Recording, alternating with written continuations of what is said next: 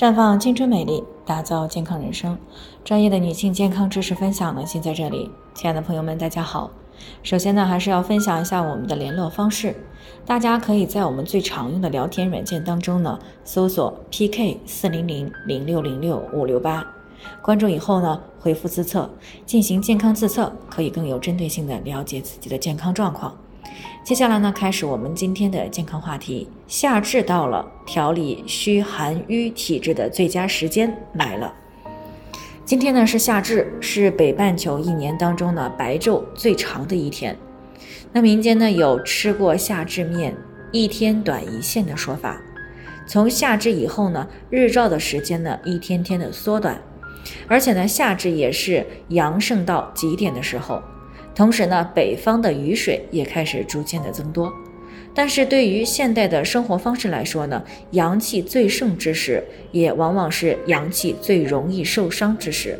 比如说，因为贪凉而长期的处于空调房当中，使得阳气呢在该生发的时节呢不能够正常的生发；又如过食这个冰淇淋。冰西瓜等这些寒凉之品，会使寒邪直达脏腑，使阳气大伤。所以呢，在夏至以后呢，是养护阳气的最好时机。这也就意味着又到了冬病夏治的黄金时期。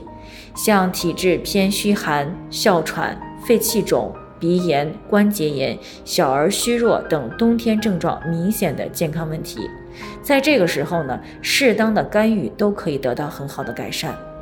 很多人呢把冬病夏治等于三伏灸，其实呢这两者呢并不是等同的关系，因为三伏灸呢出现也不过就几十年的时间，而冬病夏治的原理呢早已经出现了几千年。传统医学认为呢虚则寒，寒则湿，湿则瘀，瘀则流，流则癌。由此可知呢。体虚与体寒者呢，非常容易受到各种病邪的困扰。这句话该怎么理解呢？在传统医学当中呢，将虚寒体质的人呢称为阳气不足者。阳气不足就无法把气血正常的贯通全身，于是呢，五脏六腑的运化逐渐就出现了问题。久而久之呢，就会产生健康问题。这类似于现代的亚健康一词。体质虚寒的人呢，身体本就运行不畅，如果再遇到了外界的寒凉，那么就比一般人呢更容易出现咳喘烧的情况。所以呢，冬天倒春寒、空调房、汗后遇冷、吃寒凉这些名词呢，一直伴随着虚寒体质的人。一般人呢，受了寒邪，时间不久的话，寒邪呢都会停留在表面。那么大多数呢，出出汗就可以去除了。但是体质虚寒的人呢，一般都是寒邪久积，早已经进入到了关节处，调理起来呢也会困难一些。所以虚寒体质的人，如果在夏至前后能够利用最强势的阳气呢，去去除最弱势的寒邪，那么可以达到事半功倍的效果。这也就是冬病夏治的一个基本原理。所以呢，只要采取的措施能够将寒邪去除，那么就能够达到冬病夏治的目的。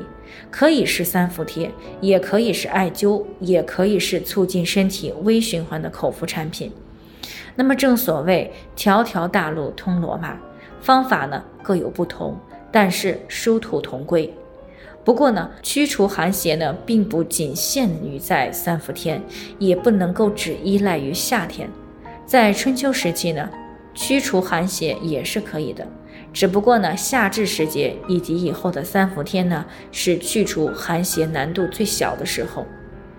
其实呢，对于这个体质虚寒者，即使在三伏天能够将虚寒去除，但是由于体质问题，还是容易受到寒邪的入侵，所以呢，一定要坚持防寒驱寒。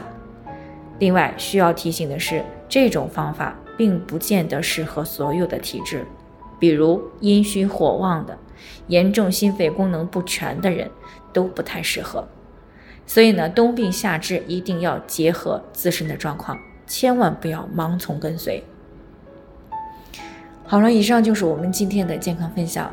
那鉴于每个人的体质不同，朋友们有任何疑惑都可以联系我们，有任何疑惑都可以联系我们。那我们会对您的情况呢做出专业的评估，并且呢给出个性化的指导意见。